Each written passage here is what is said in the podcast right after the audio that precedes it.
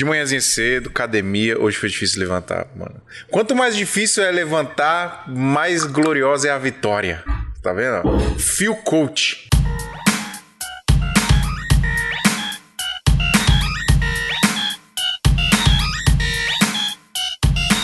Salve, salve, seguidores da nossa querida Santinha! Bem-vindos a mais um episódio do Santa Mãe do Iso Alto. Eu sou o Fio Rocha e aqui a gente fala sobre audiovisual. E hoje a gente vai responder a seguinte pergunta para você: DaVinci Resolve presta? DaVinci Resolve presta, Bruno Baltarejo? Pô, é um é ótimo software, um dos melhores.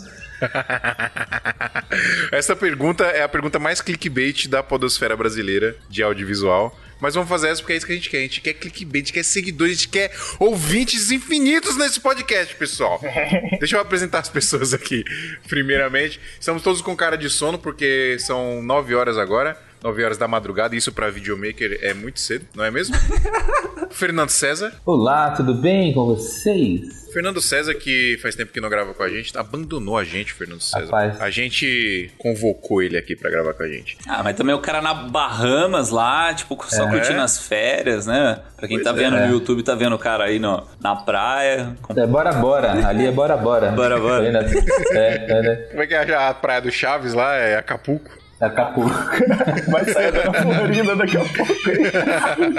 ah, well, já ganhou nossa cadeira cativa aqui, meu querido Gabriel Souza. Olá, pessoal, tudo bem? Premiere, eu te amo e eu te odeio ao mesmo tempo. É, Premiere é um negócio de amor e ódio, né? Bruno Baltarejo, presença ilustre aqui. Tínhamos que ter um mestre aqui com a gente, né, por favor? Muito obrigado. E aí, galerinha de casa, prazer vocês aqui também, tá mais uma vez com vocês aqui no SMIA. Eu tô muito, eu tô muito, eu tô muito lisonjeado eu falei incomodado porque eu não montei minha câmera aqui hoje. Eu tô com a câmera do computador. Mas você está muito gracioso e bonito nesse cenário, Bateria. Muito obrigado. Olha, que beleza. Obrigado a você. Muito bom, muito bom. É muito profissionalismo numa pessoa só, meu Deus O pessoal do, YouTube vai, vai também se sentir muito lisonjeado. É, exatamente. É isso. É isso.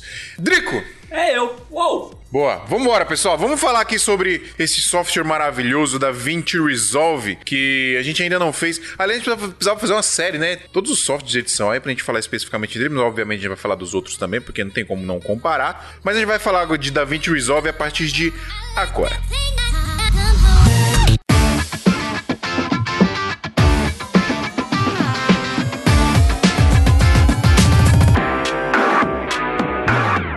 Eu preciso pedir a ajuda de vocês aí. Vocês sabem que a gente tem o nosso sistema de apoio para a gente não parar de fazer o nosso querido e maravilhoso podcast aqui Santa Mãe do Isoto, que é tão importante para o audiovisual brasileiro. Para você nos apoiar é só você entrar em santamanhodosalto.com.br/apoio. Você escolhe lá o melhor plano que se encaixa aí no seu orçamento para ajudar a gente. Mas mais do que ajudar a gente, você ainda vai entrar no nosso grupo secreto do WhatsApp, que é Network, e a gente fala sobre audiovisual literalmente 24 horas por dia.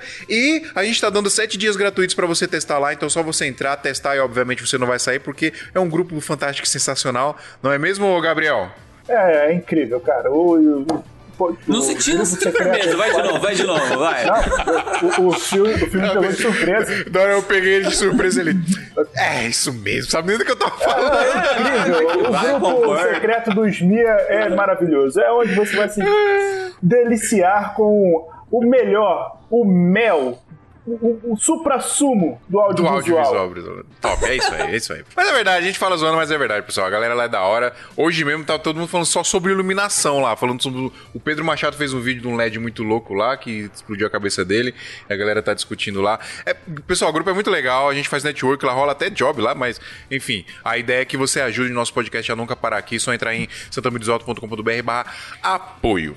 E Vamos digo lá, então. mais, Diga. é o melhor grupo de audiovisual do mundo. Por que, você fala isso? Ah, Porque ele mano, conhece cara, todos. Ó, né?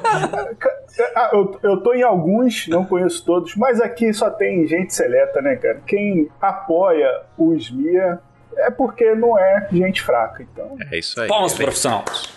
Palmas profissional. Bom, pessoal, ó. Primeiro eu queria perguntar para vocês quais softwares vocês consideram que são os principais softwares de edição hoje?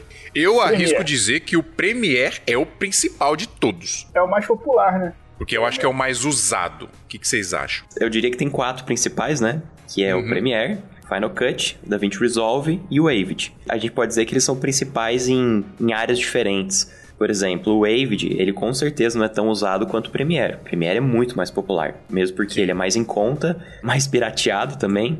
É. Ele tem uma suíte com vários outros softwares e alguns deles são indispensáveis, que são difíceis de substituir. Então acaba sendo uma suíte meio obrigatória de você ter. Mas em contrapartida, se você for para um mercado mais de cinema, de grandes publicidades, é muito mais provável que você vai encontrar Avid em uso em grandes produtoras do que o Premiere. Então, dá para dizer que um é mais usado em algumas situações e outro é mais usado em outras situações. Em emissoras de TV também é mais fácil de encontrar o Avid, inclusive outro software também que é comum de encontrar o Edios. Edios? Ele quase só se vê em emissoras de TV. Então a gente tem, a gente pode dizer assim, são principais em certos mercados. Mas acho que pegando assim o público filmmaker, editor, em geral, tipo se fosse global aqui na grande maioria dos editores, com certeza o Premiere é mais popular, mas com o DaVinci Resolve chegando na cola forte nos últimos anos. Eu acho que o, a Adobe ela tem essa vantagem, justamente que você falou, de ter a suite, né? Tem alguns softwares que estão tentando substituir, principalmente Photoshop, Lightroom. Eu peguei o MacBook aqui agora, recentemente,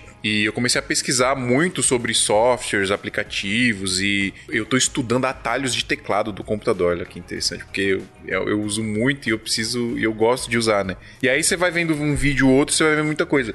E tem muitos softwares que emulam ou tentam imitar, ou às vezes até melhorar alguma coisa, principalmente do Photoshop e do Lightroom, que é pra galera de fotografia, né? Mas ainda não tem algo assim que você fala, mano, substitui, é isso, né? Então, muita coisa que você vai usar, que você usa esse, o Dynamic Link, né, da Adobe, você tem que ter a suite, né? Você tem que ter lá o, o Photoshop, o, o, sei lá, o Illustrator, que o cara cria um vetor lá, sei lá, e mistura com o After Effects, que já joga no Premiere. Tem essa vantagem, né? Acho que é por isso que é tão popular também, não é? É, acho que o ponto é esse que você falou do Dynamic Link. Porque assim, a gente tem para substituir o Lightroom, tem o Capture One, que é tão bom ou até melhor. Para substituir Photoshop, tem softwares até gratuitos, tem o GIMP, tem tem o Affinity, que também tem o pacote que substitui o Illustrator. Então a gente tem softwares que substituem, só que cada um é independente um do outro.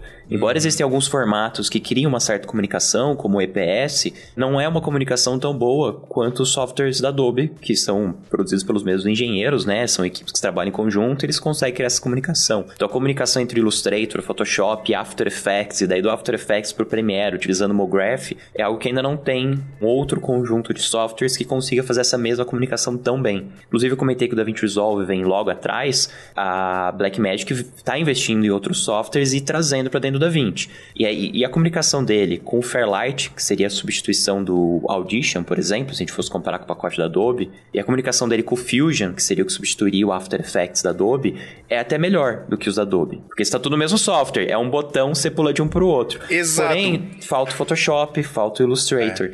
Então, se você vai trabalhar com Motion Graphics, você ainda vai precisar dessa comunicação que o After tem com o Photoshop Illustrator, que o Fusion não tem essa mesma comunicação. Então, para quem vai fazer parte de composição, efeitos visuais, tudo bem, vai conseguir substituir o After pelo Fusion de boa. Mas para quem vai trabalhar com Motion Graphics, ainda dá aquela saudadezinha, não, mas o After junto com o Photoshop o Illustrator, você consegue ir além, você tem alguns recursos a mais, que ainda a Blackmagic não tem por não ter softwares de design gráfico. E será, e será que a, essa popularização do do Premiere e do, do DaVinci se dá porque o sistema operacional mais usado é o Windows. Se o, o, o Mac fosse tão difundido ou fosse tão popular, fosse acessível, seria ah, tão popular ou passaria do, do Premiere. Não, mas calma, calma aí, calma aí. O Adobe, ela é muito forte no mercado Mac ainda, tá? Os o, Não, mas, assim... o, mas eu, eu entendi o que o Gabriel quis dizer. Talvez se o, o, a Apple, nas casas das pessoas, fosse tão popular quanto o Windows, talvez essa popularidade fosse dividida aí, né? Sim, justamente. Mas dividida com o quê? Com o Final Cut? É, com o Final, Final Cut. Cut dividiria com o Premiere. Porque se você faz... Eu fiz uma pesquisa rápida aqui. Até final de 2019, o Windows Windows é o sistema operacional utilizado por 95% da população mundial, assim. Tipo, é, é, muito injusta a comparação. Se você tivesse pelo menos, sei lá, 40% de usuários utilizando o sistema Apple, provavelmente essa comparação seria mais equiparada. Porque assim, eu não queria entrar em tão tanto detalhe, a gente pode gravar um episódio específico só de, de Final Cut, mas uma coisa que eu tô percebendo muito do Final Cut nas minhas pesquisas é que ele é muito baseado em plugin, né? Você coloca muito plugin nele que eliminaria, por exemplo, a utilização de um Dynamic Link do Premiere com After Effects, o que facilitaria a vida ali, né? O Fernando pode falar um pouco mais sobre isso. Então, tem muita coisa no Final Cut que facilitaria a vida nesse sentido, mas ele não é um software tão popular porque 95 das pessoas usam. É inacessível, mano. Usam... O, o, eu ia perguntar isso pro, pro Phil. O Phil tá começando a usar Mac agora, mas tá no Premiere e tá tentando ir pro Final Cut, né? Eu, eu escutei o, o, EP do, do Smia que fala do, sobre o software de edição, tá até o Baltarejo, tá o, o Lucas e a Dani, que tem o desafio lá. Isso já faz tempo já, eu escutei agora. Já, faz tempo. Sobre o Premiere, e aí o Lucas falando que convence qualquer um aí pro Final Cut. Você tem utilizado o Final Cut, Phil, e tem percebido essa diferença de desempenho e tudo mais?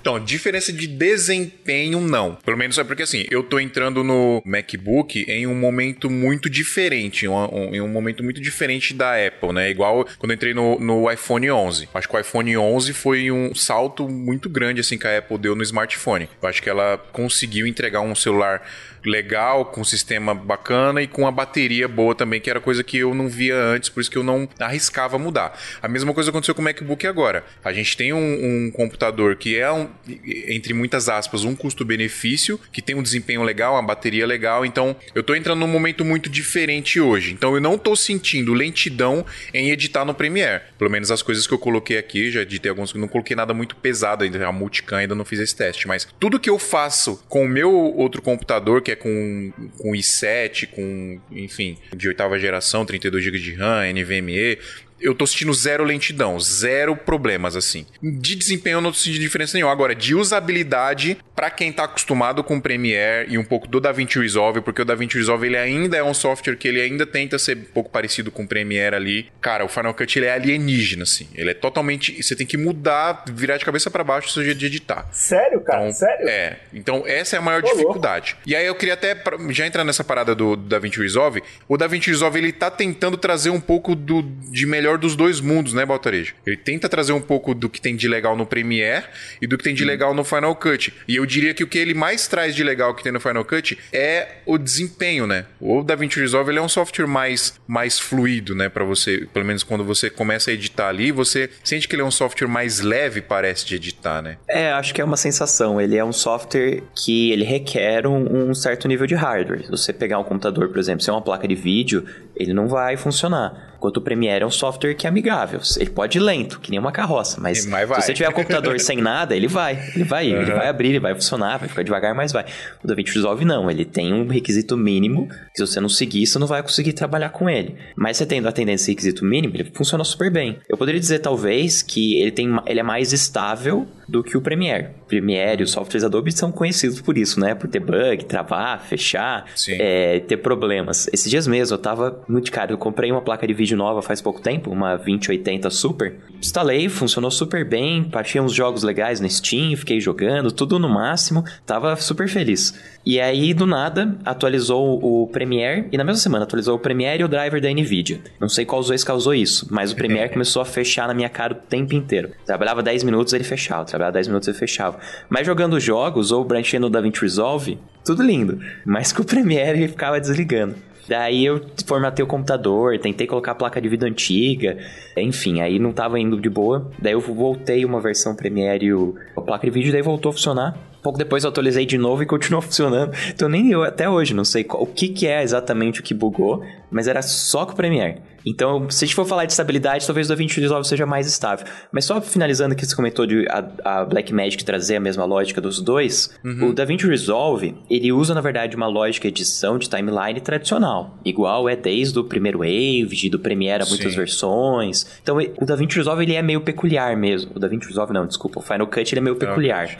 O DaVinci Resolve ainda usa a mesma lógica, que vai ser igual. Se pegar Premiere, pegar Avid, você vai ter que relembrar os atalhos, ver os botõezinhos, que às vezes tem uns desenhos diferentes, mas é a mesma lógica, é muito fácil para quem aprendeu um migrar para o outro depois. Vai ter uma semaninha para você redecorar atalho, ver o posicionamento dos botões, mas é a mesma lógica. O Final Cut é peculiar, ele realmente, a lógica dele de edição, de timeline, com aquela ideia da timeline magnética é diferente. Então realmente ele acaba tendo essa barreira a mais para quem já é editor de se acostumar. Talvez até seja um pouco mais difícil de se conceber e de se acostumar para quem já é editor do que para quem começou agora. Porque se ele começar agora pelo Final Cut, ele vai se acostumar. E talvez ele tenha muito mais resistência em mudar para os outros softwares por estar acostumado com a lógica do Final Cut Total. e essa é a lógica para ele de edição. E para quem veio dos outros softwares que conhece uma outra lógica, vai ter essa barreira para entrar no Final Cut X. Mas, de fato, tem algumas coisinhas. Tem tipo, o Inspector chama Inspector em vez de Effects Control, ele tem aquele Ken Burns que faz uma animaçãozinha de zoom, ele pega umas coisinhas e copia do Final Cut, mas com uma lógica de edição tradicional. Tem uma coisa assim que, que eu achei legal no Final Cut, que a curva de aprendizado dele é muito mais rápido.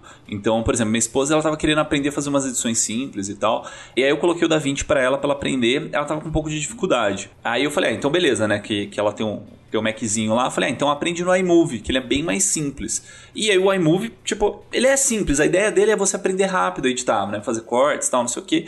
E do iMovie eu coloquei o Final Cut para ela, né? E ela, ela conseguiu ter um aprendizado muito mais rápido no vindo assim iMovie e Final Cut, né, porque tem um sisteminha mais ou menos similar do que cair no Premiere direto ou no DaVinci. Então eu acho que a curva de aprendizado do Final Cut ajuda muito. Só que a comunidade do DaVinci eu acho muito legal também. Porque, tipo assim, eu tô pegando o DaVinci é, para entrar 100% em todas as minhas edições esse ano. Né, que ano passado, assim, eu namorava, fazia algumas coisinhas menores no DaVinci e tal, jogava aqueles negócios de fazer a cor, depois voltar pro Premiere.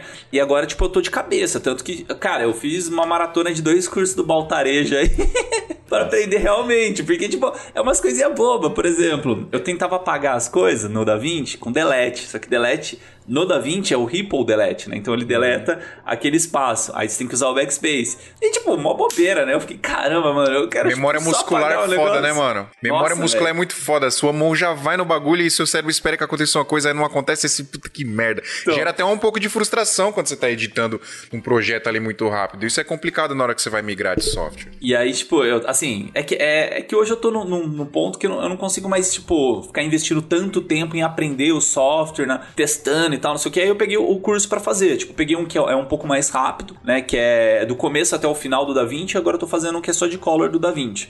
Porque, cara, o DaVinci, ele realmente, ele é um software muito completo. Mas isso me cria uma incógnita. Porque quando eu comecei a mexer com ele, eu tava mexendo com o DaVinci 15. O DaVinci 15, eu acho que ele começa a ter uma coisa de Fusion e não tem um Firelight ainda. E o que, que acontece? Ele, pra mim, no- na minha mesma máquina, ele era um software muito mais rápido, tanto pra abrir como pra movimentar. Hoje, ele já tá com uma aba do Fusion, que é o, é o concorrente do After Effects, tá com uma aba do Firelight, que é o concorrente do Audition, né, de, de edição de áudio. E hoje meu computador, ele dá uma, uma catrancada, assim, muito maior pra conseguir trazer o DaVinci 17. E aí eu fico pensando assim, tipo, será que ele vai- eles vão implementar tão, até certo ponto que o DaVinci vai ser um software muito pesado pra rodar na máquina, saca? Porque Eu é- acho é que uma- o é 17 uma tá coisa- no beta ainda, né? Tá, Tem é, essa o também, né? 17 beta. Mas assim, é porque, tipo, Adobe, quando eu comecei, eu ficava pensando, cara, por que a Adobe fica dividindo em trocentos milhões de programa e não coloca num programa só?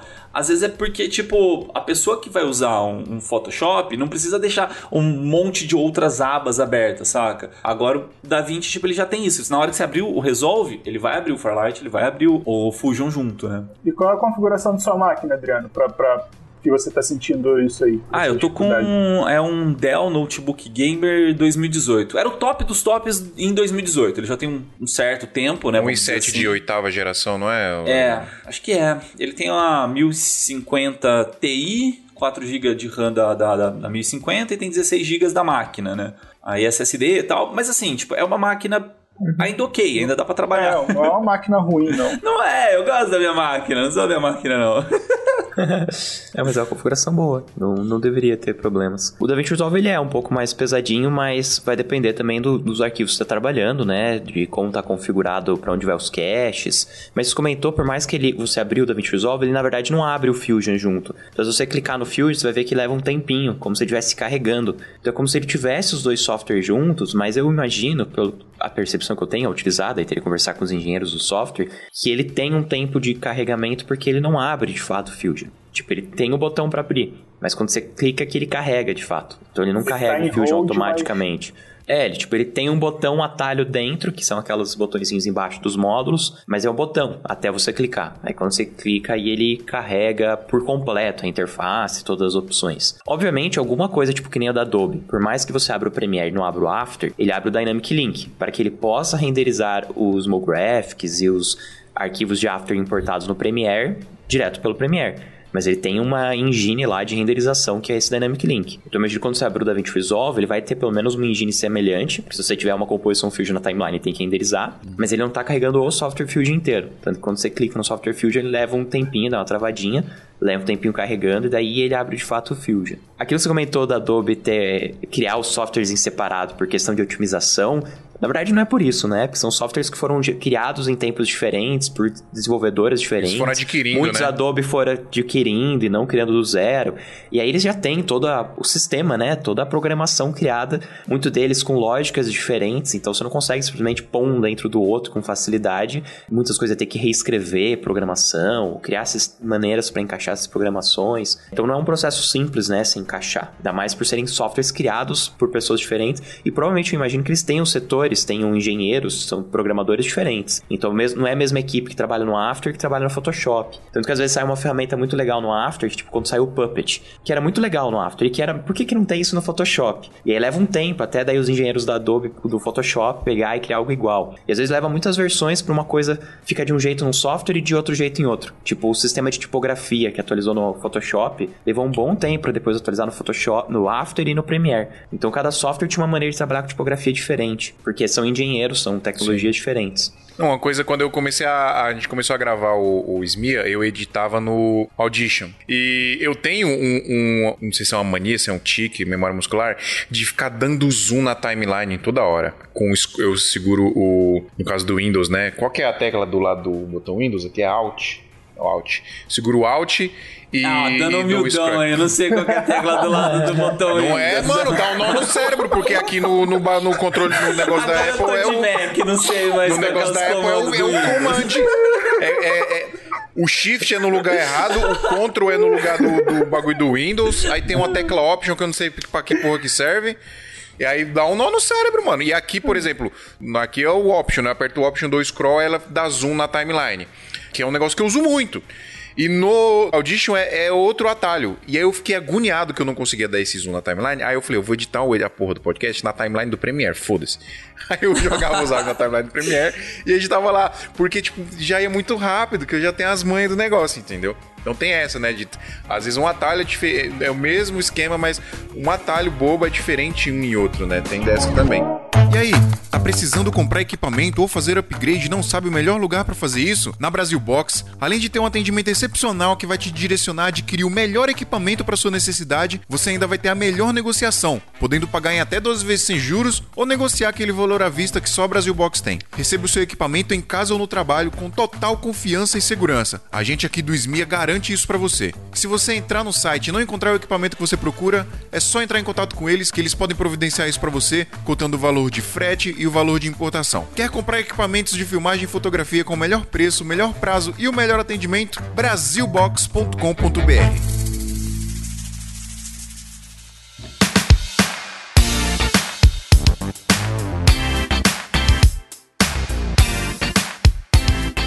Para quem não conhece, é, a gente acabou falando muito de outros softwares aqui, mas para quem não conhece, eu queria apresentar a Blackmagic pra galera, né? Porque a Blackmagic, ela inicialmente é uma, uma empresa que desenvolve equipamentos de filmagem, né? Desenvolve câmera, né? Da DaVinci Resolve, ele, ele surgiu como um software de colorimetria, não, não foi, Balta? É, eu não sei se a Blackmagic é originalmente um software de hardware. Eu tenho a impressão que eles começaram a desenvolver hardware com o tempo, mas eu não sei a história certinho. Tanto que antes também o Resolve não era da Blackmagic, ele é de adquirido. Então tem uma história por trás que eu não, não sei contar. Uhum. Mas atualmente ela é uma empresa que carro-chefe é vender hardware. Então, diferente da Adobe, que vende software, e aí eles têm que cobrar pelo software, por isso paga uma mensalidade, ao longo do tempo acaba sendo caro, mas é o produto deles. Então não tem como, ah, não vou dar de graça esse software, porque senão porque eles não vendem nada, né? Apesar que hoje agora eles têm alguns sistemas lá diferentes de monetização, como o sistema de venda de fontes, de venda de assets no Adobe Stock,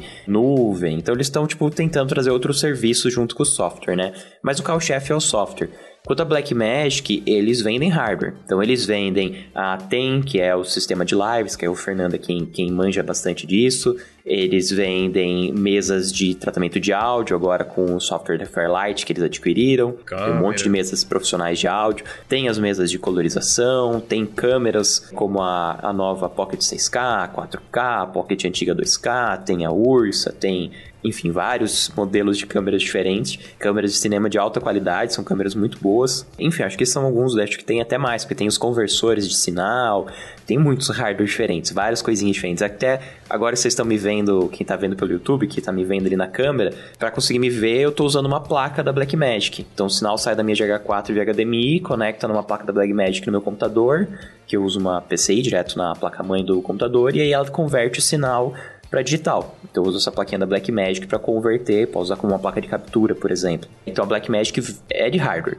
E aí eles têm já há muito tempo um software de colorização, que é o DaVinci Resolve, que seria o Resolve. E aí com o tempo esse Resolve ele foi evoluindo tem uma história que eu não sei explicar certinho, mas alguma coisa que o CEO da Blackmagic chegou lá na Adobe, tentaram fazer uma parceria, daí não rolou, daí ele ficou puto, falou, então eu vou fazer um software melhor que o deles. e daí ele come decidiu começar a evoluir o DaVinci Resolve não para ser só de color, mas para ser um concorrente mesmo. E aí eles começaram primeiro com edição de vídeo, depois da edição de vídeo trouxeram ferramentas de... Eles já tinham adquirido o Fusion, né? Então eles trouxeram também o Fusion para dentro do DaVinci Resolve, então tem o Fusion tanto standalone, tem só o Fusion separado, uhum. quanto uma versão do Fusion dentro do Resolve. Aí adquiriram o Fairlight também, que seria uma plataforma de áudio que concorre super bem com o Audition, uma plataforma tradicional, já reconhecida com muitos anos de mercado. Aí eles também conseguiram adaptar e transformar ela numa ferramenta dentro do DaVinci Resolve. Daí eles ampliaram um monte esse software. Porém, o que, que eles fizeram? Com o tempo, quando era só o Resolve, ele era um software caro que eles vendiam esse software. E por isso que eu comentei que eu não tenho certeza se a princípio eles eram de hardware. Porque era um software mesmo, separado, caro, custoso, era um, o produto. O produto era o software. Com certeza, antes de entrar para Blackmagic, eu tenho sensação que no começo da Blackmagic também. Mas aí o que eles resolveram fazer foi baratear. Então, primeiro passou a ser mil dólares, vitalício. Que já é bem barato para a qualidade do software, com software de cor. E aí baratearam mais, passou para 295 dólares, vitalício, com serial que você pode utilizar em duas máquinas. Então, para a qualidade do software, ele é muito barato. Porque mesmo, por exemplo, se você for pegar os softwares como o Premiere, se você for colocar um redutor de ruído, você tem que comprar um plugin separado, tipo o NitVideo. Só comprar o NitVideo já dá um terço do valor do software da Blackmagic, que oferece ainda aplicação de ruído, que também você precisaria de um outro plugin muito bom para fazer um ruído de grão mesmo, cinematográfico, e mais um bilhão de outras coisas que o DaVinci Resolve entrega. Seria o custo de dois plugins. Né? A versão gratuita. E ainda tem a versão gratuita. É basicamente a versão paga com uns recursinhos a menos, assim, tipo. É, exato. Alguns plugins você não consegue é. usar. Plugins como esses comentei, retorno de ruído e aplicação de grão, que num outro software você tem que comprar de qualquer maneira. Então, se tivesse Premiere, eu teria que comprar esses plugins de qualquer forma. Sim. Mesmo pagando Premiere, eu tenho essa mesma limitação. Então, a Adobe. A Adobe não, desculpa. Blackmagic reduziu o preço. E aí começou a dar de graça junto com as câmeras. Então, você compra uma câmera dela, você leva de brinde o Resolve. E agora na versão 17 você compra o Resolve, vem uma mesinha de edição de vídeo com um joguezinho, com vários botõezinhos de corte Sério? e que conversa super bem com a aba nova deles Cut, que é uma aba para edição rápida, para multicâmera e sincronia automática, e aí já é tudo mapeadinho para essa mesa de, de edição de vídeo. E aí você compra a mesinha 295 dólares, vem o software, ou você compra o software 295 dólares, vem a mesa. Então você, tipo, sempre vem um, um hardware junto. Os caras são muito bandido, né, mano? os caras querem dominar, velho. Tem uma história meio Lamborghini, Ferrari, né? Tipo, ah, fiquei com raiva de você, vou fazer um negócio melhor. tipo Facebook, Facebook, ô TikTok, vende seu bagulho pra mim. Porra, nenhuma, então eu vou fazer o Rios aqui. Vou fazer. Oh, mas você acha que essa questão do valor, porque a gente falou de valor, eu acho interessante pensar nisso, porque a Adobe ela cobra mensalmente, que é um valor baixo relativamente. Mas, cara, é mensal. Então, tu, tipo, Sim. o preço que você paga em um ano e meio, você já comprou um Final Cut, já comprou um, um Resolve, já comprou outras é. coisas. É, você acha é, que... se você paga o pacote completo, sem ser estudante, dois meses, três meses, talvez. Não precisa de um ano para conseguir pagar. E... É que tá 200 e pouquinho, né? 290, eu acho. 240. É, e, e todo é. ano ainda tem que passar pela porrinhação de ligar para lá para Adobe e falar: Ô, oh, deixa seu estudante mais um ano aí. é, mano, a Adobe é zica. Mas assim, você acha que a questão de baixar o preço para menos de 300 dólares é para concorrer com o Final Cut? Porque a gente tava falando com o Fernando agora, né, Fernando? Dessa questão do valor do Final Cut que sempre foi 300 dólares, né? Então, tipo, não sei se é uma maneira da, da Apple também de popularizar o programa dela, né, do Final Cut. É, eu adquiri o Final Cut. É Antes eu trabalhava com o SET, que é a mesma linha de, de timeline como a do Premiere e tal, que é aquele conceito normal. Era a mesma e equipe comprei... que desenvolvia, né? Premiere e Final Cut 7. Eu, eu já não tenho essa informação. É porque, tipo, o Final Cut foi lá, comprou a equipe lá, quer dizer, contratou a equipe que fazia o Premiere, aí por isso que eles são muito igualzinhos, cara. Final Cut 7 e Premiere, eles são, tipo, a mesma cara. Sim. E aí, quando lançou o X, né, que é, que é o atual, eu acabei comprando, isso foi em 2011. E na época eu paguei 300 dólares, o dólar era 2 e pouco, chegou, não chegou a 600 reais, assim. 500 foi alguma coisa assim. Não tava nem 2 o dólar. Dólar a 2 e pouco, É. hein? E a Ah, gente tá, reclamava. Futuro meu Deus do distante. É. E aí, é, desde então, eu me readaptei a trabalhar, porque é, o Final Cut mudou exatamente todo esse conceito. Eles tentaram renovar, e com isso, todo mundo que vinha do 7 para cá, que, que abriu e viu aquele negócio estranho, já voltou para Premiere ou foi para outro software. E quem realmente teve a coragem de, de começar do zero de novo, que eu acho que foi um dos poucos, né, na, na época, assim, conseguiu entender qual era a proposta, né? No começo veio com muito bug, tinha bastante problemas, cheguei a perder projetos, assim, bem no comecinho, que eles, a cada versão, eles mudavam alguma coisa, assim, tipo, de projeto mesmo, assim. Antigamente o Compound, né, que é aquele grupo de, de, de, de clipes que você vai montando ali, se você copiava e colava era o mesmo, então se alterava um ali, alterava todos, depois eles mudaram isso, aí o, se abria um projeto antigo, dava aquele BO assim. Mas enfim, eu acho que vale muito a pena a questão do, do Final Cut. O hardware da Apple é um pouco caro, a princípio, assim, mas a longo prazo ele se torna interessante porque não tem a mesma desvalorização de um hardware PC. Então, se você adquire um Apple, você tem um preço agregado ali que na hora da venda você vai manter ele. Então, eu acho isso legal, assim, porque a gente não compra pensando em vender, óbvio, a gente compra para utilizar, mas a venda para uma, uma substituição do, do, do modelo mais novo é super comum no nosso meio. Então, eu acho que vale a pena esse, esse pensamento, sabe? Mas acho que isso mudou. Agora com o M1 isso mudou, cara. Eu não acho que é mais caro, não, o, o computador Sim, da Apple. não, é, é, agora... Completamente. Tá, o que, que é o M1? Que tem muita gente que nem sabe o que que é M1 que vocês estão falando aí. É, basicamente, a, a Apple trabalhou 10 anos aí com os processadores da Intel. Eles, eles fizeram um contrato lá para baratear o custo do Mac, que na verdade não barateou, né? Mas enfim, acho que era mais para popularizar mesmo. Porque antigamente era o processador feito pela Motorola, né? Aqueles PowerBook G5, G4 e tal. E aí depois eles foram para Intel e eu acho que é aí que começou a linha da Apple meio que afundar, assim, porque por mais que ficou mais popular, começou a ter muitos problemas. Que, que antigamente quem usava os powers da vida, lá os G5, era exatamente a briga assim, o, PC, o PC travava e o Mac não.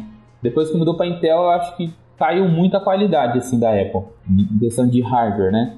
Mas barateou, popularizou, eu tive acesso, antigamente não tinha, era só sonho, né? Aí cons consegui ser, é, ficar um pouco mais acessível e tal. E o que eu acho legal assim da Apple, da forma que o, o hardware é caro, o software é muito barato. Então você entra numa Apple Store da vida, o Final Cut custava 300 dólares, um concorrente do Photoshop, talvez aí, seria o Affinity, que não deu nem 150 reais. E tudo compra vitalícia, né? Então você comprava os softwares direto na Apple Store. Se você somasse a conta final e comparasse com uma assinatura de Premiere, alguma coisa do tipo assim, sairia muito mais barato. Eu, eu, não, eu não acho caro os softwares. É a mesma coisa da Blackmagic, né? O carro-chefe deles é o hardware. Eles ganham dinheiro com o hardware. O software Exato. é meio que um, tipo, um a mais para você conseguir manter aquele público ali. Sim. Pra segurar, né? Pra manter a pessoa no ecossistema ali. É. Uma outra vantagem, você pode logar pelo seu ID né, em cinco Macs diferentes. Então, os, tudo que você compra na sua conta você consegue instalar em cinco máquinas. Então, você imagina, hoje acho que o, o Final custa R$ 1.600 na, na nacional aqui, na Apple Store nacional. E você ratear isso em cinco máquinas na sua produtora, cara, eu acho um software muito barato e te atende. Não, é, isso, isso, não tem, isso não tem o que contestar, cara. Realmente é muito barato. E assim, eu comprei ainda o pacote de estudante, que não vem só o Final Cut, vem o Final Cut, vem o. Logic, Motion, Logic, Compressor. o Motion Compressor, né? Que o compressor é como se fosse o Media Encoder, né? Que é pra renderizar em massa, etc. E, tipo, um conversor também, né? E saiu 600 reais, tipo, e você ainda instala em 5 máquinas. É muito barato, realmente. É uma vez só, que é o mais legal. Eu não sei se eu vou conseguir sair do Premiere. Eu tô na mesma vibe que o Adriano de sem tempo e sem paciência de aprender um bagulho novo, mas eu quero, eu quero tentar pegar a manha do, do Final Cut. Mas eu não sei se eu vou conseguir sair, porque tem essa parada de dar memória muscular, de você já ter a manha. E a minha maior preocupação era o desempenho. Se eu ia conseguir ter um desempenho legal agora com o MacBook, e tá rolando. Então, não sei se eu vou trocar. Aí vem esse, essa parada aí, né? Porra, vou continuar pagando todo mês essa grana, etc. Graças a Deus hoje, né? Graças a muito trabalho eu consigo, isso não me pesa, mas seria uma graninha que você podia estar tá botando em outro bagulho ali, entendeu? Então você às vezes tem que colocar esse negócio na balança. Aí entra o DaVinci Resolve, que também é um software que você paga só uma vez, que é muito interessante também, e ainda tem a versão gratuita. Que para, mano, para 99% das coisas, que 99% do que as pessoas fazem em edição de vídeo, a versão gratuita do DaVinci Resolve vai suprir perfeitamente. É muito louco, eu vejo os meus alunos do meu curso lá de manipulação de música, eles me pedem indicação. Pô, Fio, eu comprei aqui o. É louco, você pesquisa DaVinci Resolve no, no Google, aparece. Mano, vou até pesquisar aqui, é um software de edição muito zoado. Ah, mas é os Ó, patrocinados da... do. Então, exato, fa... isso. Filmora, aparece o aparece o Filmora. O cara, pô, eu comprei o Filmora aqui, não sei o que. Não, mano. DaVinci Resolve é de graça e a galera não conhece o software, né? É muito doido isso. E, uma pergunta pro Baltarejo aí, até pro, pro Fernando também. Eu, como usuário do Premiere, quero experimentar o DaVinci como o Adriano, ou sei lá, comprei o Mac vou me dedicar a aprender o outro software. Quanto tempo eu preciso dedicar para começar a editar realmente assim? E retomar o desempenho que eu tinha no, no, no Premiere. Posso falar Quanto por tempo mim? que eu preciso? Vou falar por mim, que eu, eu tô, tipo assim, há três semanas, basicamente, de cabeça no... Não, quatro, né? Hoje é dia 30 de janeiro. Cara, eu tô quatro semanas basicamente de cabeça no DaVinci. Que eu falei, cara, eu quero mudar 100% do meu, do meu workflow do Premiere pro DaVinci. Se eu for bater na cabeça, procurando, buscando nas coisas na internet, eu vou conseguir isso que eu acho que o tempo que eu vou demandar é muito maior. Então eu acho que, tipo, pelo menos uns dois meses para você tá, tipo assim, pô, eu tô fazendo a mesma coisa que eu fazendo no Premiere, eu faço no DaVinci. Hoje, eu peguei, tipo, é que eu falei, eu fiz dois cursos do Baltarejo, que, tipo assim, me deu um boom muito grande, questão de, de dicas simples, sabe? De por exemplo, esquema de, de, de, live save, que aí no começo eu tava batendo a cabeça, tava fazendo projeto e tal, tipo, pô, clica ali, live, live save, você não precisa ficar dando Ctrl S no, no DaVinci. É, ele fica similar ao que é o Final Cut, sabe? Então, tipo, é, essas dicasinhas, assim, é, ajudam muito se você pega, tipo, um, um curso ou alguma coisa do tipo. Então, meu tempo de aprendizado diminuiu bastante. Então, eu acho que aí, tipo, em 30 dias eu já tô, tipo, fazendo o que eu fazia no Premiere, tô fazendo no DaVinci perfeitamente. Né? Tem alguns detalhes... Se, se, eu fizer, se eu for fazer um curso, então, se eu pegar e fazer hoje, começar a fazer um curso 30 dias, você acha que eu vou estar... Tá... Depende de cada um, né, cara? Mano, eu acho... Eu, é, deixa é um eu dar minha tipo... opinião. Deixa eu dar minha opinião aqui. Eu, eu acho que para você pegar, você pegar, você abrir o DaVinci Resolve e você tá. Eu acho que o, o ponto é você estar disposto a aprender ele. Porque a primeira vez que eu peguei o DaVinci Resolve para aprender, eu, eu, no fundo, no fundo, não tava disposto. Eu não queria, eu tava com preguiça. Qualquer coisinha, mano, um atalho que era diferente, eu falava, puta que merda. Aí eu voltava pra Premiere. Então, eu acho que o ponto é esse. Você tem que estar disposto. Você estando disposto a aprender ele, a pegar a manha dele, cara, em uma semana você tá editando eu diria que 90% igual. Agora, as paradas de memória muscular, as paradas de simbiose mesmo, de você, mano, de você fazer os bagulho no automático já, isso eu acho que vai muito de cada um. Isso eu acho que vai muito do dia a dia, do workflow que você tem com o software, sabe? Não sei se você concorda comigo, Bato. Então, mas é que tem que, tem que ver o seguinte também, porque é, algumas coisas vão aparecendo conforme os projetos vão rolando para você. Então, coisas que eu aprendi, tipo assim, no primeiro projeto, tô aprendendo mais coisas agora com o último projeto que eu tô fazendo. Hoje, é, eu tava abrindo, é porque no DaVinci ele fica salvo todos os projetos que você, você trabalhou, né? Então eu tava vendo lá, eu tô com nove projetos que eu editei nesse mês. Então eu ainda estou aprendendo coisas. Por exemplo, uma coisa que, tipo, eu, eu demorei muito para aprender. Eu tava trabalhando com, com um arquivo bem específico. E toda hora que eu dava export lá no deliver do DaVinci, ele travava. Aí eu, caramba, cara, mas o que, que tá acontecendo que tá travando tal? Aí eu colocava lá, exportar pela CPU, né? Pelo processador. Ele ia, só que demorava tipo uma eternidade. Colocava para exportar pela Nvidia, travava. Aí fiquei caçando no, nos fóruns, e isso é uma coisa que eu acho legal do DaVinci, que tem no Final Cut também, que é essa comunidade bem unida para tipo um ajudar o outro. E aí, tipo, achei um cara falando assim no num fórum, falando, cara, instala um software da Nvidia que é voltada para a galera que, que trabalha com programação, com parte de design e tal, não é de games. E aí que eu fui ver que a uhum. Nvidia ela tem dois, dois drivers é, para as placas de vídeo dela. Ela tem o driver Game, que eu acho que é Game é Boost, Game, alguma coisa. Game Red, é o Game Red é, da Nvidia, que é o que todo mundo tem normalmente na máquina. E tem um que chama Studio são dois drivers para a mesma placa de vídeo. Então eu tenho uma 1050, eu instalando essa versão Studio, cara, o DaVinci roda lindo, maravilhoso, perfeito e até o Premiere exporta mais rápido usando esse driver. Agora, usando o driver, aquele game é, read, né, que é tipo para Pra galera que é gamer, né? Ele, o Premiere demora mais e o DaVinci, nesse projeto em específico, ele travava no esporte, saca? Então, tipo, essas dicasinhas, essas coisinhas, você vai pegando conforme vai, vai tipo, aparecendo os projetos, né? Então, por isso que eu digo, digo assim, acho que uns 30 dias para você ficar redondo, assim, que, pra, que você já tem um, um, um fluxo legal de trabalhos, né? para você se adaptar ao software. Não, é basicamente isso que o Phil falou. Se você tá disposto, você vai estudar, porque daí com o curso é, você não precisa só esperar acontecer coisas no projeto para você, ah, agora eu precisei fazer um color, então vamos estudar e vamos fuçar o que tem no color.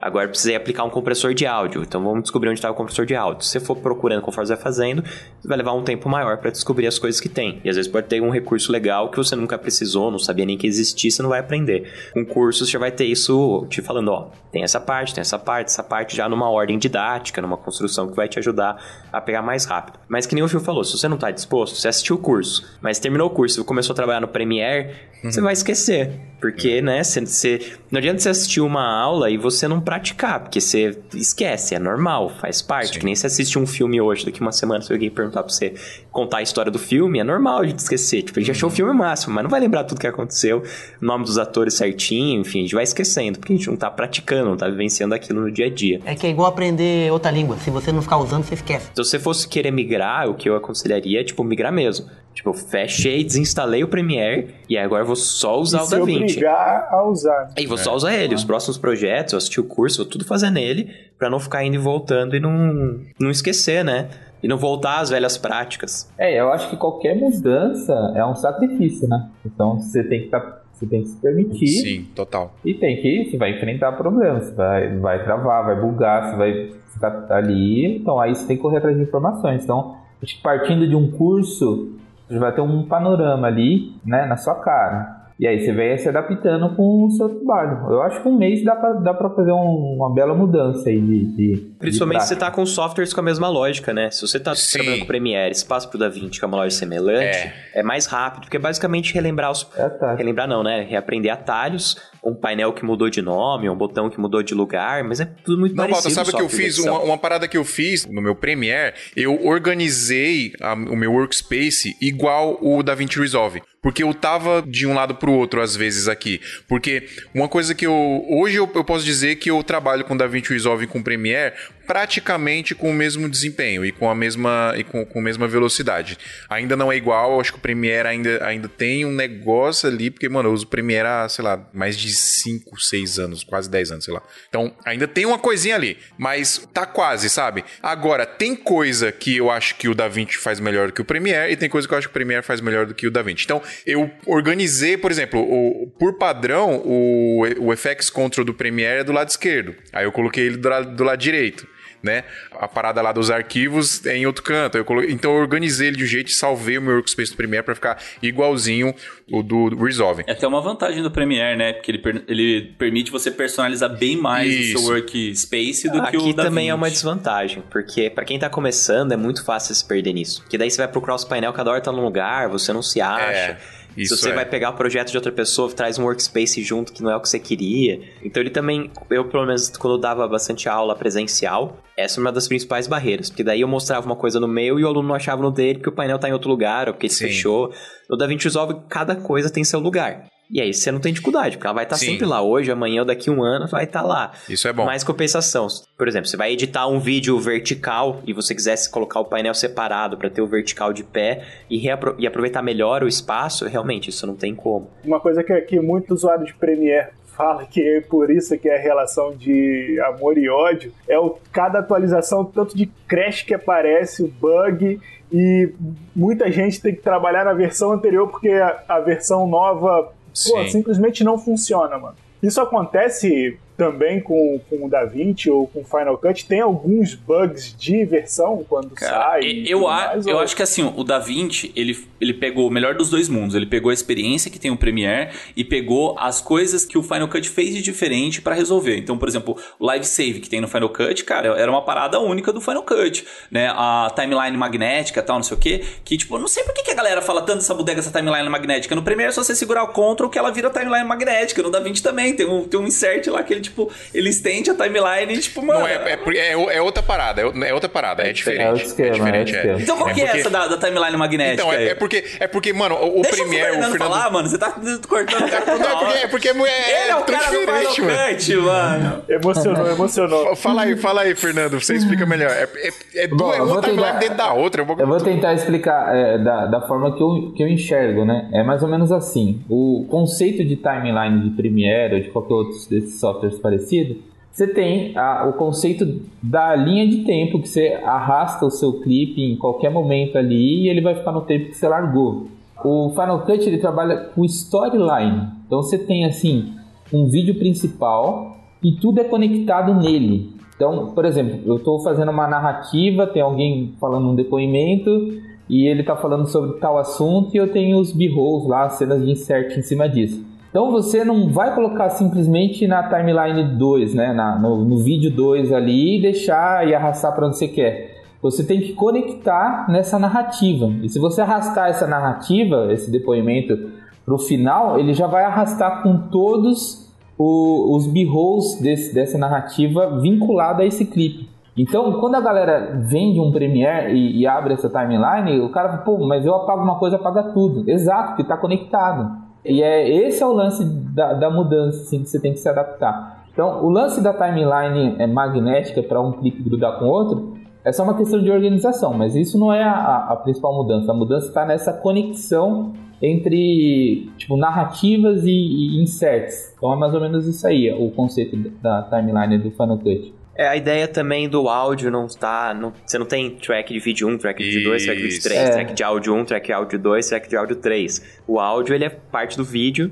E aí você Conectado. pode utilizar o que eles chamam de rows, que são tagzinhas que você diz, ah, esse áudio é, é VFX, esse áudio é locução, esse áudio é trilha. Daí você clica no botão, ele expande e tem uma sensação parecida com a ideia de tracks. Mas a princípio ele não é tracks, ele é o áudio dentro do vídeo conectado com uma coisa só. Isso. Isso eu não gosto, na real. Eu tô dizendo que Então, tem. eu também não Quando gostei, eu uso rows, eu Balta. achei uma organização boa. Usando rows Eu não gostei. Balta, porque é um negócio que eu uso demais. Eu uso demais, porque eu mexo muito na parte de áudio e vídeo. Eu mexo muito, né, nas músicas e tudo mais. Então, eu tô, o tempo todo eu tô mutando e colocando em solo uma track de áudio e outra. Às vezes eu quero escutar duas tracks é, específicas, eu, eu coloco as duas em solo e muto outra, entendeu? Eu tô sempre fazendo essa Ah, mas dá dinâmica. pra fazer e isso dá, É, mas não é- é, é tão assim- prático, né? Não tá lá. Você tem que fazer os esquemas. Mas né? será que você não tava, não tava na mesma sacada do Da Vinci? Falou, eu Não, quero não, aprender, não. mas... ah, Não, Não, dá, dá, que- dá pra fazer, só tem que fazer de jeito. Eu, tô- eu não tô, não tô falando que não dá pra fazer. É um jeito diferente de fazer, né? O Fernando tava até me explicando a última vez que eu,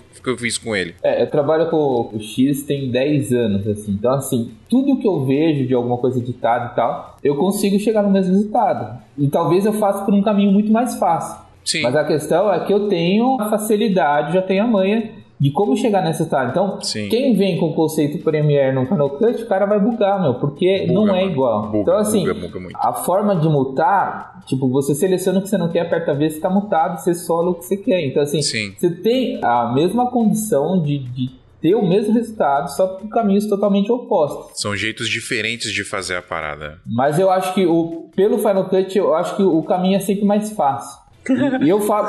É, É, Não, quem vem do eu- Premiere é. e só usa Premiere vai falar a mesma coisa. Ah, aqui Não, no exato. Premiere, que eu- usa eu 10 já- anos, é sempre mais fácil. Mas eu comecei no Premiere, essa é a questão. Eu trabalhei um bom tempo com o Premiere e depois eu migrei pro Final Cut. Então, assim, eu, é lógico que eu, foi na época, mil Sim, anos 10 anos. atrás, tá? Mas o, o- eu acho que o caminho é mais fácil. Eu acho que o Final Cut ele é otimizado se trabalhar com trackpad do, do, de um notebook. Cara, trackpad É, ajuda isso é demais, cara. Trackpad é, É, tipo aquele outro padzinho pra você passar o é, dedo entendeu? no mouse. E você consegue fazer uma baita de uma edição usando o trackpad, que eu, eu, eu particularmente prefiro o mouse, mas assim, dá pra fazer. E você pegar qualquer outro software, você vai apanhar pra fazer. Sim. E É, não acho tá que o ponto da, até da Blackmagic 17 trazer agora essa mesinha de edição deve ser pra dar uma sensação mais tátil à edição também. Porque a ideia dessa mesinha de edição e da aba Cut, que é a aba nova do DaVinci Resolve, é dar essa ideia de edição que você não precise ficar clicando nos botões no mouse. É tipo algo mais ao vivo. Então você usa um jog, onde no Media Pool você usa o jog, você já pode até mudando entre os takes navegando entre os momentos do take, marcando em alt, e aí você vai usando tudo pela mesinha assim, bem tátil, sem precisar ficar clicando em atalho, pegando o mouse. Acho que dá pra dar uma sensação parecida com essa. Porque que nem vocês já comentaram, o Blackmagic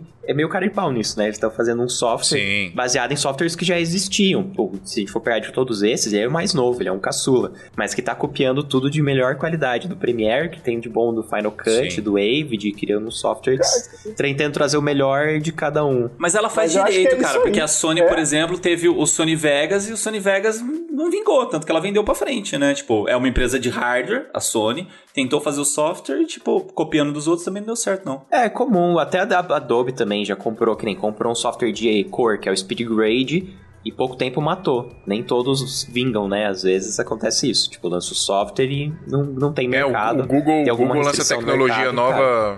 O Google lança tecnologia nova todo ano e ele já deve ter até uma, um negócio de ajuste de expectativa lá, ó. Pode ser que não dê certo. Acontece, os caras vão, vão arriscando, né? E vão testando as paradas.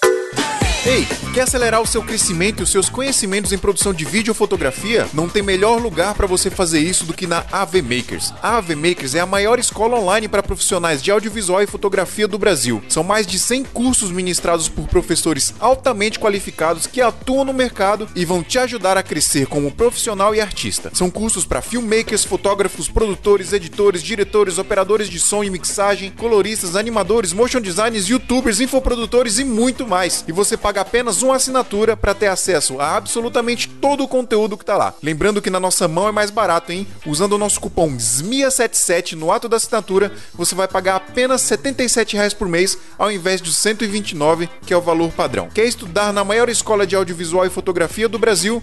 É só entrar em avemakers.com.br.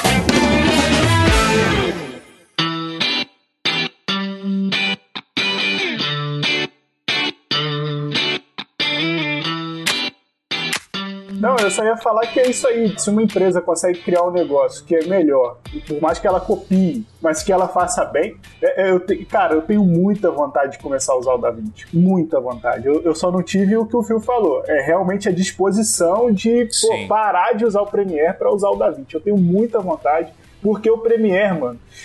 A gente precisa dele, é o software que eu comecei a editar e tudo mais, tem aquela relação de, putz, é, os cursos, a maioria dos cursos você acaba achando muito tutorial no YouTube, é muito mais difundido, o acesso é Sim. muito mais fácil, né? É, Eu vou dizer, eu ainda vou dizer mais, ó, Gabriel. As pessoas. é, acontece um fenômeno com o Premiere parecido com o que acontece com o Windows. Eu adoro o Windows. Eu adoro. Eu já pensei em fazer uma camiseta assim, I like Windows, deal with it, tá ligado? Eu gosto do sistema. Ele é um bom sistema. Já há muitos anos que ele já não é mais aquele sistema bosta que foi no começo, etc. E eu gosto do Premiere. Eu acho ele um software fantástico. Eu ele é também. muito bom. Mas só que me dá qualquer- ódio quando parece aquele negócio. Erro crítico. Vou ter que fechar seu projeto. Mano, dá vontade Então, de mas aí quebrar que o tá. computador, mano. Eu vou falar pra Nossa. você que, mano, faz muito tempo que eu não tenho isso. Por Eu tô quê? com dota vou- agora, mano. Do, do Premiere Premiere. É, com placa de vídeo novinha. Eu acho que talvez tinha a ver até com isso que você falou do driver, porque eu tava usando Drive Gaming e eu passei Sim. recentemente, depois desse problema pro Diving Studio, parou. Acho que talvez tenha sido por isso. duas coisas que aconteceram comigo pra eu nunca mais ter problema com o Premiere. Tipo, nunca mais mesmo, cara. Nunca mais atualizou. Nunca mais instalei. Eu, eu não, eu não atualizo. Eu parei. Eu parei. Não, é, de- é lá Eu parei na versão. 2014 CC. Eu parei na versão 14.1, se eu não me engano, é, é- é a versão 2019 ainda. Eu parei na 14.1 2.1 e depois que eu comecei a usar o notebook com um SSD NVMe, ele nunca mais me deu problema, nunca mais. Então, mas isso eu acho um problema, cara. Isso eu acho um É problema. um problema, O- é um problema, você- mas aí que tá. Se você gosta do bagulho, é igual um casamento. É. É, igual um casamento, você tem que abrir mão de umas paradas, entendeu? Pra funcionar, não tem jeito. Pô, não, é, ridículo você não poder atualizar. Porra, eu não posso É, atualizar. é ou, ou então eu tenho que descobrir. Vou atualizar aqui e vou ver se dá problema. Senão eu vou voltar com a versão anterior. Cara, ah, não, isso é ruim, não é ruim. Porra, Ainda não, assim, é a Black. Magic, a Black Magic, ela quando atualiza, eles deixam um bom tempo de beta. O DaVinci Resolve 17 tá no beta 7. Se você quiser usar o 16, o 16 é o oficial. Então eles deixam claro, ó, você tá sendo minha cobaia pro beta 7, pro beta 8, enfim, pro versão 17 até ela ficar redondinha. Então você só vai colocar o beta se você quiser. E inclusive agora a Adobe tá fazendo isso também. Se entrar lá no Creative Cloud pra instalar, tem o beta do Premiere e do After Effects. Mas não tem essa mesma popularização que o do DaVinci. A galera já instala mesmo beta, tá? tem um monte de gente já usando o 17, já tem gente cobrando quando é que sai o curso do 17, sendo que ainda tá em beta. Mas a, a Blackmagic deixa claro, ó, esse é beta e esse é o oficial. E aí você fica lá de cobaia, mas você sabe que pode ter algum problema. Porém, mesmo desde o beta 1, ele tá bem estável. Eu não tive Tá problemas do DaVinci Resolve. Ele é confiável os betas dele. Mas eles deixam claro, este é beta e aqui tá o oficial, você escolhe qual que você quer. Eu editei um projeto gigante no, no 17 beta aqui e foi lindo, cara. Foi Ah, top. o DaVinci é é top. Deixa eu só fazer um overview aqui, que a gente tá falando bastante de, desses três softwares, né? De Final Cut, de Premiere e de DaVinci, né? Que eu acho que são os três softwares que mantém ainda, vão ser os softwares 2021, a galera vai cair pra isso aí, né? Quem é TV, tudo bem, pode ir pro Avid, pode ir pro Edios e tal, não sei o que, mas galera guerrilha mesmo vai ser esses três softwares que vai bater em cima, né? Então, quem tem Apple vai pro Final Cut, né? Principalmente quem tem M1, porque, cara, o M1 com o Final Cut tá um monstro. Eu não sei por que, que o Phil não tá usando o Final Cut no M1 dele. No, no Resolve também, cara. O o Resolve tá muito, muito. Ele já é tal. O 17 não, já cara, tá mas utilizado os, por M1. os caras tá colocam, tipo assim, o Final Cut no, no Intel, o Final Cut no M1. Cara, o Final Cut no M1 ele voa. Coloca o DaVinci no, no Intel, coloca o DaVinci no, no M1. É praticamente a, a mesma similaridade, porque o Nada. DaVinci ainda. a- O DaVinci ele não tá tão implementado assim pro M1 como o Final Tá Cut. Voando, tá maluco, velho. Não, tá voa, voando aqui, lógico. Você tá falando de um notebook que custa, tipo, sei lá, 20 mil reais? Lógico que vai voar. Você é maluco, você tá Custa um louco? Celta! Nem Custa um fudendo que eu Celta, paguei cara. isso. Mas ó, peraí. O Fernando, que- Fernando, eu tô, tô do seu lado dessa vez, hein? Mas quanto que é, em média, um M1? Ah, De curiosidade. Mil dólares. Mil dólares. Você tá comprando uma máquina que bate. Eu vou falar de Apple. Você bate um 16 e 9 com placa de vídeo de 6 Não, mas aí é o Air, né? É o Air que você tá falando. Ué, Sim, mas o seu é é o mesmo Pro, né? processador, filho. O seu não, Pro? É o mesmo processador. Não, o meu é o Pro. E o Pro é quanto em dólares em média? 1.300. 1.200. Mil- 1.300 Ah, dólares. Mil- uma máquina. 1.299. E no Brasil? Preço de um iPad. Não, não, é, o é custo. Brasil, custo Brasil. E custo Não, Brasil? aí- não, mas pô, não, a gente Pô, tem que cara, falar em dólar, porque custo Brasil. não, Não, não, não, não? Discordo, discordo, discordo. Custo Brasil, falar que vai- 17 é, custa- mil reais. Tá, vamos colocar, vamos 17 colocar custo Não. Brasil. mil reais. Mano, Não, é não, não, não. Vamos, vamos colocar custo Brasil. Vamos colocar custo Brasil. Obviamente você não vai ser Ó, eu tô no de- site, eu tô no site, ó. Ah, mas Ó, o custo Brasil vai valer pra Adriano, Windows também. ninguém- Se for montar uma máquina de vídeo, você vai ter o mesmo problema. Ninguém compra com- computador no site da Apple. Ah, só mano, eu tô no site do Brasil fora. e é isso que eu, Ah, que eu deixa- deixa eu- posso- 17 agora- agora mil eu que reais tenho- o mais barato Não, e 19,799 o mais caro. Mano, é um Celta no notebook, velho. É Não. Adriano, não, Adriano, ninguém compra aí. Você tá viajando. Ninguém compra computador aí. Esse valor aí Ninguém, é. ninguém. Não, o site existe pra ninguém comprar, É. né? Não, mas não compra. A gente Não, não, vai comprar compra. aí, né, idiota? É importado, bicho. Tem que É, a questão é assim, se você for comprar a sua placa de vídeo no site oficial Brasil, filho, vai ser a mesma coisa. Mas É qual placa de vídeo que vem no M1? Então, ele não M1 tem é um uma placa de processador. vídeo. M1 já vem ele é um, ele é, não vem placa de ele vídeo. é um, É. ele é um processador só que tá tudo ali. Tipo, é, é como São se fosse oito um núcleos iPhone, integrado, entendeu? então. É tudo É, oito integrado. núcleos de, process- de processamento, oito núcleos de vídeo. É um Ma- Mas, processador. mas assim, ó, mi- mil. Tá, uh, vamos- vamos falar, vamos colocar- 1.300 vamos colocar no mundo real, 1.300 vamos colocar é, no mundo real, Gabriel. pô. 1.300 dólares, eu não vou comprar Eu, por pre- 1.300 eu dólares. queria fazer. Eu, ó, o meu notebook tá, tá bonitinho ali paradinho. Eu fiz isso, né? Eu parei, eu desliguei, vou migrar pra Apple. Eu, eu quero fazer isso. Então, tô ligando ele só em último caso de emergência. Ele, hoje, com a configuração que ele tem hoje, ele custa uns 7 mil reais, tá? Se a gente for colocar a conversão pro, pro real, tá? E na época eu paguei ele já com todos os upgrades, tudo bonitinho, eu paguei 6 mil reais. Mas isso foi há dois anos atrás. Então hoje, com a configuração que ele tem hoje, ele custa 7 mil reais. Se eu for fazer um upgrade, ele tem um i7 de oitava geração, 32 GB de RAM, NVMe, uma 1050 Ti. Se eu for fazer um upgrade hoje para um i7 de nona ou um i9, eu não vou investir menos do que 12 mil reais no notebook. E foi o que eu paguei no meu M1, que tá dando um pau de desempenho dele, entendeu? Então, o valor tá equiparado hoje, sacou? Você não vai mais pagar 20 mil reais num MacBook para você ter um desempenho de um PC de, de 10 mil. O valor hoje tá igual se você importar, obviamente. Você não vai comprar igual o Adriano comprar na loja da Apple aí, que você não é besta. Mas, né? mas essa é a questão. O valor 12 mil tá parecido. é um valor considerável ainda, né? É um É, valor mas considerável, placa de mas. vídeo dedicada.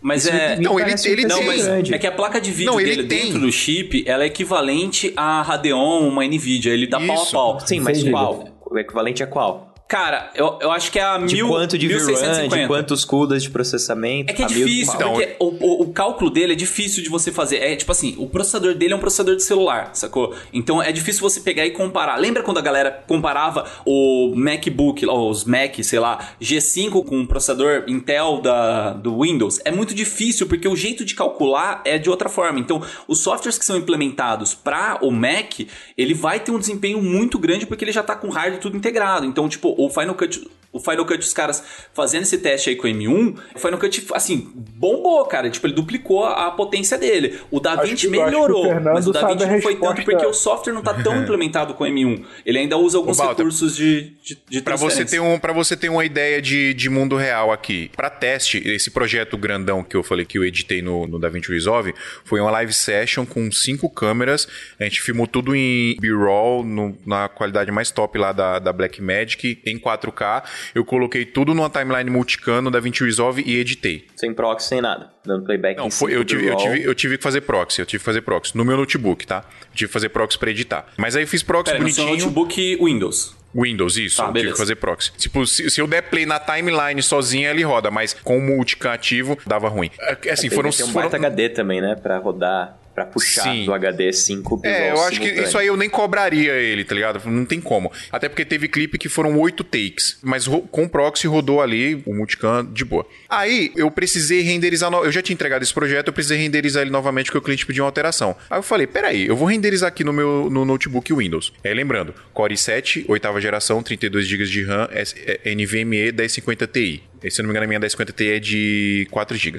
6 GB, né? É, 6 GB isso. O projeto, ele tinha mais ou menos 5 minutos de duração, o clipe. O meu notebook, ele renderizou no DaVinci Resolve em 11 minutos. Eu peguei exatamente o mesmo projeto e eu coloquei no mesmo HD, tá? Coloquei no SSDzinho T5, daqui da Samsung, que a gente usa na Blackmagic, Adriano, tá ligado, né? Bom, eu dito Coloquei nele, ligado também no, no USB-C, que o meu notebook tem, o USB-C, que é o Thunderbolt, né? Ligado também no Thunderbolt. Peguei exatamente o mesmo projeto, abri aqui no DaVinci Resolve no MacBook M1. O mesmo projeto, tudo igual com as mesmas configurações. O M1 renderizou em 4 minutos. Então, Não, pra cara, você não ver tá- a diferença de desempenho. Então, é um bagulho que a galera sempre fala, que o Fernando sempre defendeu, tipo, se ligar nesse negócio de número na Apple não vai dar muito certo. Então, é mais os testes que a galera tá fazendo, entendeu? De você colocar um MacBook 16 com Core i9 e os cacete lá que custa é, 3 mil dólares e colocar do lado do M1 que custa 1.300 e o M1 dá pau nele, sacou?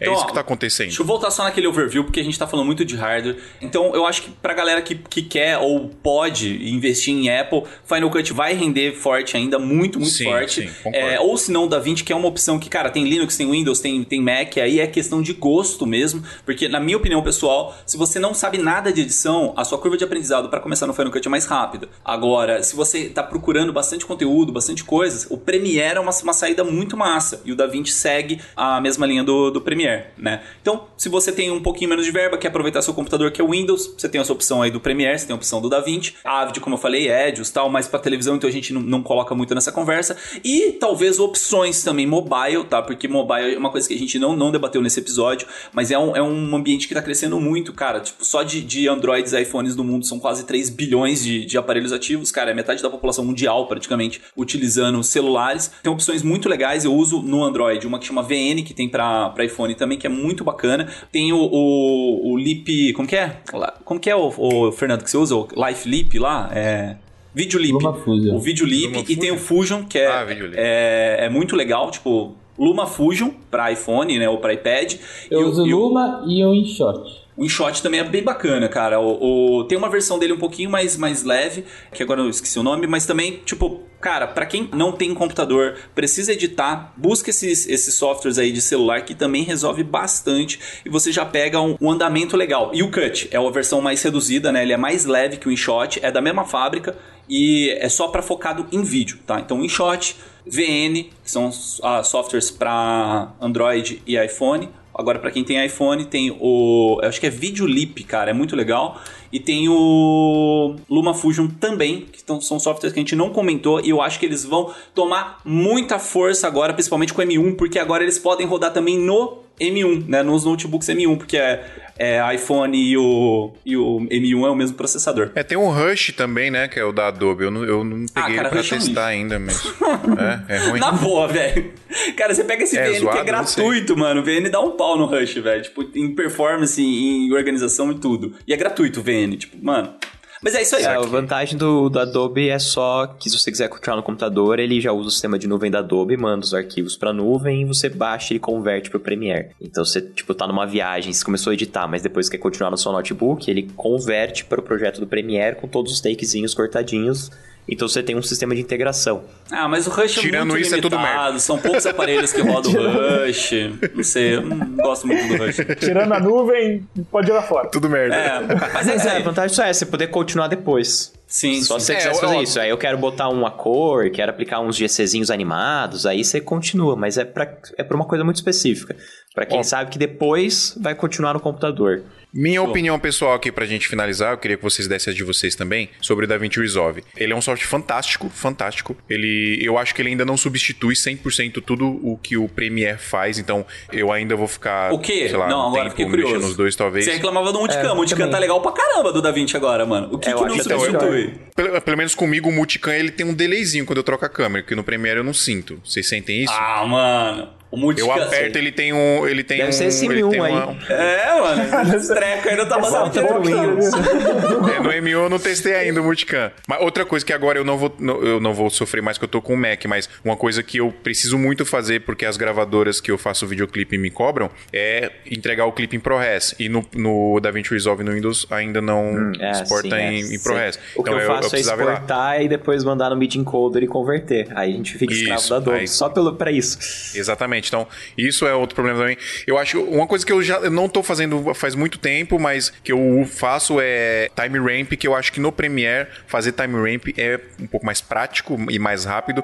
Pode ser percepção minha de memória muscular, não sei. E uma coisa que foi implementada agora no Resolve 17, que eu usei nesse projeto que eu comentei pra vocês, que é um negócio que eu acho que é indispensável pra qualquer software de edição, é você pegar todas as suas tracks, jogar na timeline, selecionar, sincronizar. Tipo, você não, não ficar escravo de ter que criar uma timeline sincronizada pra depois jogar dentro de outra timeline. Eu acho que você fazer tudo dentro da timeline ali, você ter 100% de liberdade ali dentro da timeline. Acho mais legal que o Premiere já faz isso há muito tempo e foi implementado agora no DaVinci Resolve. Legal. Então, isso é uma coisa que também que eu usava muito no Premiere e agora não preciso do Premiere pra usar. Então, tem uma coisinha ou outra que eles vão coisa. E eu acho o que eu acho interessante é que o Adriano falou. A comunidade ela vai cobrando e a Blackmagic ela vai implementando essas coisas. E é uma coisa que a, que a galera cobrava. Pô, eu quero fazer o sync ali direto na timeline. Tipo, editar uma cerimônia de casamento sem sync na timeline é um parto. Porque às vezes você quer sincronizar só um momentinho lá da cerimônia. Você não quer sincronizar a cerimônia toda. E aí você pega só, faz o in-out ali, joga na timeline, sincroniza só aquele pedacinho. Então, isso facilita no workflow. E agora dá pra fazer no Resolve 17. Então, no, assim, no geral, eu,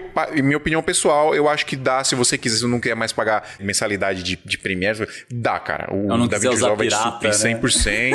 100%. É a realidade, a gente Sim, tem o software é é- e, e o melhor de tudo, o software é gratuito. Se você não precisa de coisas muito complexas, você não quer colocar grão no vídeo, sei lá, dá pra usar tranquilamente. Então, eu acho que super vale a galera pelo menos pegar pra experimentar, porque é um software muito fantástico, né? Como é que é o, o, o Balta e o e Adriano, que vocês são os usuários, como é que é o material de YouTube, assim? Porque, cara, eu, por exemplo, quando eu tenho uma dúvida, eu vou no YouTube do Premiere, eu acho. Você vai lá no, no YouTube do AV Makers. É, AV Makers, não, o vai na AV Makers. o Voltarejo fala muito, cara. Vou deixar um cupom de desconto pra você.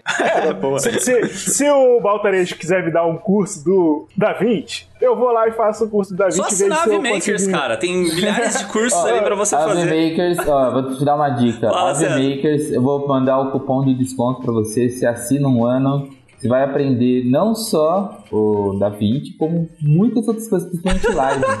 Mas o, é uma, uma coisa que eu nunca pesquisei, o, ac- o acesso ao material, assim, como a gente acha do Premiere, tem alguma coisa? Não, já tá bem popular o, da- o DaVinci É, já tem bastante coisa, Eu, sim, eu tô falando do coisa. AV Makers porque eu trabalho lá, mas tem outros canais também que já estão falando de DaVinci Resolve. Se você entende inglês, tem muitos. E em português já tem uma comunidade legal também falando de DaVinci Resolve. Tem recurso para o que você precisar tirar uma dúvida, você acha lá. Agora lá no canal, esse mês inteiro, postei quase todo dia tutorial de DaVinci Resolve. Ontem teve uma live de duas horas.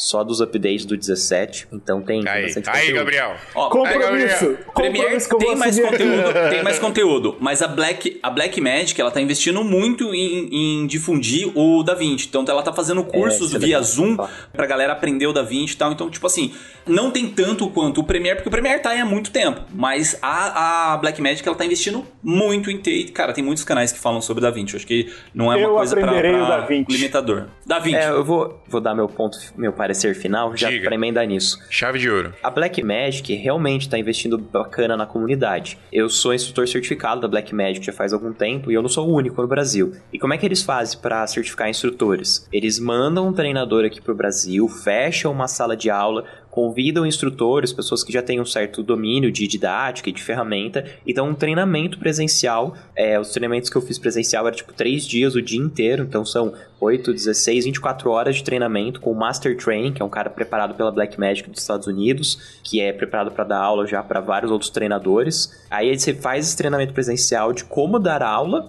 pro DaVinci Resolve e aprendendo outras ferramentas mais avançadas ou coisas que talvez você não conheça. Aí você tem que fazer uma provinha, tipo, ensinando pro professor para ele avaliar a sua didática e dar uns pontos sobre isso. Aí você faz uma provinha e aí você tira a certificação. Mas eles mandam um treinador aqui de graça para pessoas que querem ensinar e ensinam. E eles fazem isso em vários níveis. Tem o treinamento básico, onde você aprende um pouco de tudo. Tem um só para edição, tem um só para cor, tem um só para áudio, tem um só para Fusion. E eles fazem isso com muita frequência. Agora, começo do ano, eles já estão fazendo o de DaVinci Resolve 17, que ainda não saiu oficial, mas eles já estão treinando os treinadores. Então a ideia deles é criar essa comunidade de pessoas que manjam e que propagam o DaVinci Resolve. E eles têm essa abertura assim, estão com o treinador, o treinador dá uma. Ah, isso eu acho que não funciona tão bem, precisa ser diferente. O Master Training já anota, passa essas informações para Blackmagic para ir crescendo. E você não tem essa comunicação com a Adobe. Eu sou certificado da Adobe já faz mais de uma década, eu acho.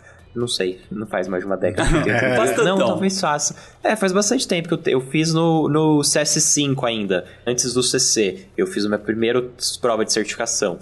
E na verdade você tem que ir até a Adobe, você compra a prova, você faz a prova sozinho, você passou, passou, não passou, não passou. E é isso, não tem conversa, não tem curso, não tem instrutor, você não tem um contato com a Adobe. Aí depois, sei lá, você passou certificação, aí seu nome tá errado no site da Adobe, Pra você só mudar seu nome, vai um tempão, tipo, você tentando entrar em contato.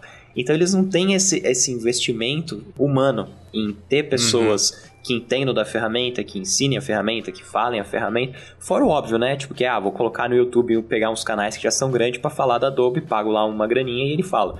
Isso eles fazem com alguns canais grandes, mas tipo de realmente treinar a pessoa, trazer informações, tra pegar feedbacks, não é tão aberto quanto é a Blackmagic. E pensando que a Blackmagic é o mais caçula desses softwares, pelo menos entrando pro mercado de edição, de pós, e ele é tão grande quanto, que nem o, o Phil conseguiu pontuar algumas coisinhas, alguns detalhes que não tem no DaVinci Resolve que poderia ter. E que ainda assim, que nem ele falou do sync na timeline. Não tinha, mas já puseram no 17. Porque eles estão trazendo rapidamente as coisas que faltam. É poucos pontos que faltam, mas se a gente for pegar o que tem e que não tem nos outros, é muita coisa. Tipo, se for comprar, Ah, por não, exemplo, é. a, aba de Color, tudo que a aba de Color oferece, é anos luz na frente do que a Adobe tem, que o Final Cut tem, que o Avid tem.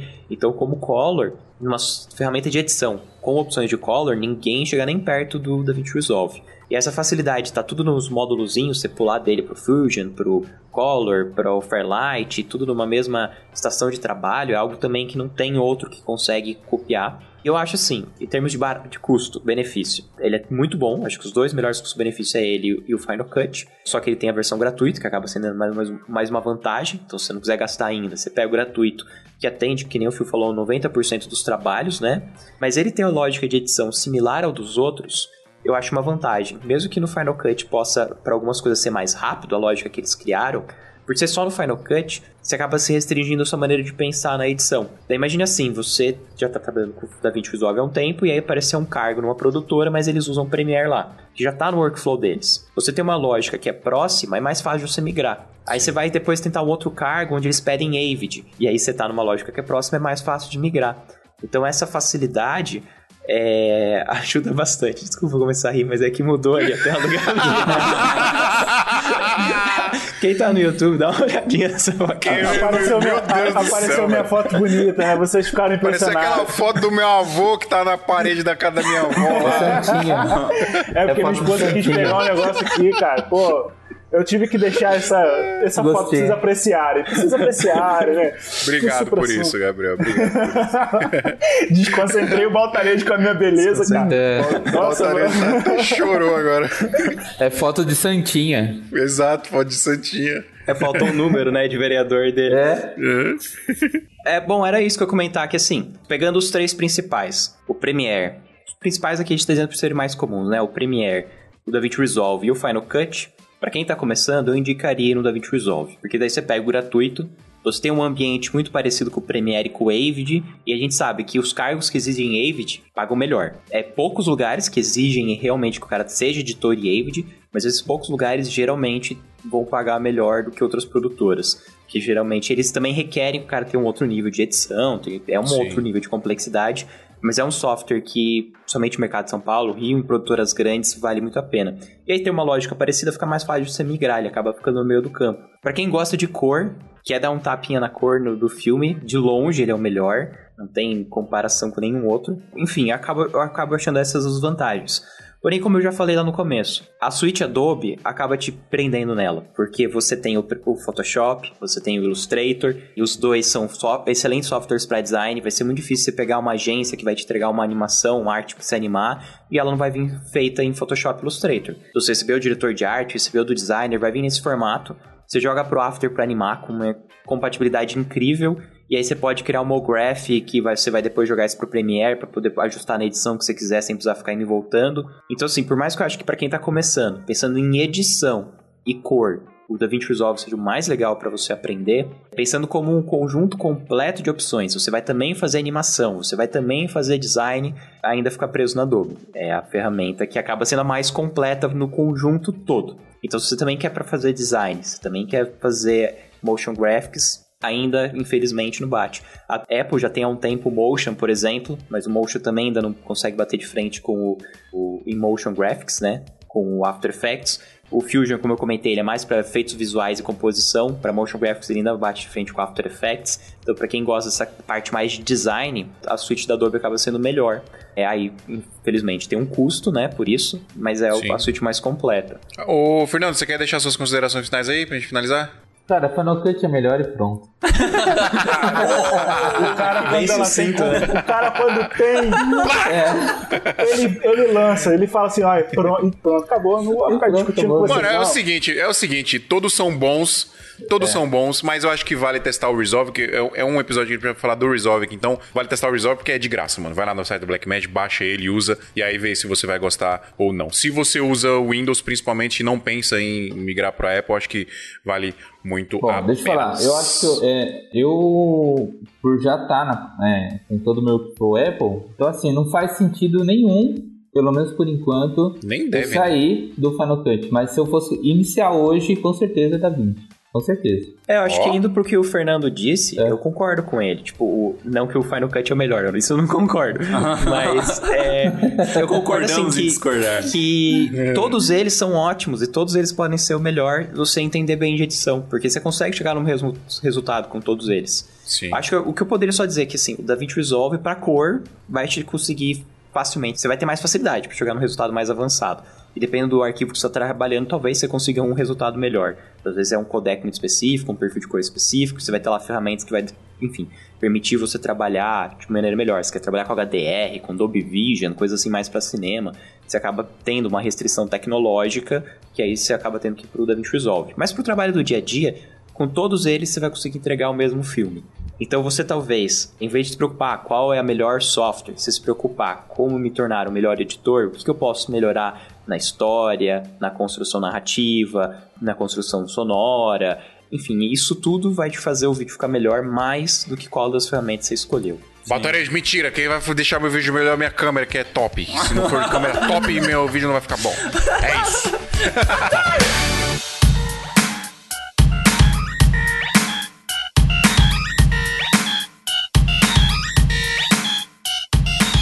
Galera, misturamos o nosso tempo aqui três vezes já. Muito obrigado pela participação de todos aí. Valeu, uma honra ter você aqui, Balta. Muito obrigado, de verdade. Valeu, Fê. Vem gravar mais com nós, que eu não gosto de você, mas as pessoas gostam, tá? De você participando aqui, viu? oh, vai, ter, vai ter mais Valeu, daquelas Gabiru. treta. Não, eu quero saber se vai ter mais daquelas treta. Você e o Fernando vendo que, qual que é o notebook que renderiza mais rápido. Ah, não tem mais não porque ele mais, acabou né? comprando a Apple. Agora já era, né? Fernando ganhou então. O Fernando Perdeu, ganhou. perdeu. Essa batalha eu, Perdeu. eu perdi, já é. You lose. Valeu, galera. Muito obrigado. Valeu, Drico. Falou. Ah, antes de ir embora, é, pessoal, santamarisoto.com.br barra apoio, por favor, apoia a gente. Vai lá, seleciona o plano melhorzinho pra você, entra no nosso grupo, sete dias de graça pra você testar e você não vai sair, obviamente. Mentira, se você quiser sair, você vai sair, mas é muito legal tá lá com a gente, trocando ideia sobre audiovisual. é baratinho. Literalmente 24 horas por dia. É muito baratinho. E, óbvio, você ajuda a gente a não parar de fazer isso aqui. Até semana que vem. Yo! Tic Flex, Tic Flow! Valeu, galera. Beijo, tchau. Tchau! Tchau. De novo, Tic Flex, Tic Flow, porque eu não sei que trecho que o editor vai usar. Esse programa foi editado por Adriano João Videomaker. Produções audiovisuais e podcasts.